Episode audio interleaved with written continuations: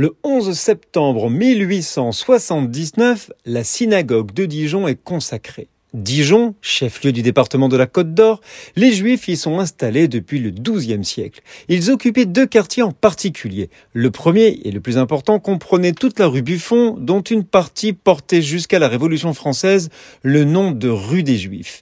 D'ailleurs, outre une synagogue, les Juifs de Dijon y possédaient au Moyen Âge une grande école dans cette même rue. Le second quartier était appelé la Petite Juiverie et comprenait la rue Piron, la partie basse de la ville avec un tronçon de la rue Amiral Roussin de la rue Charru. En 1373, Philippe de France, premier duc valois de Bourgogne, dit Philippe le Hardy, autorise les Juifs de Dijon à posséder un cimetière à proximité de la ville, moyennant la somme d'un franc or par habitant. En 1374, le duc autorise 12 familles juives à s'installer dans son duché. La communauté actuelle de Dijon date de 1789. Dijon appartient à la circonscription consistoriale de Lyon.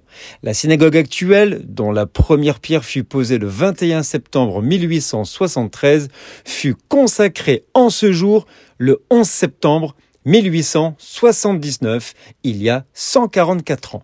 Elle est située boulevard Carnot, dans l'un des plus beaux quartiers de la ville. Si vous passez par là, je vous recommande de la visiter. Nous sommes le 11 septembre.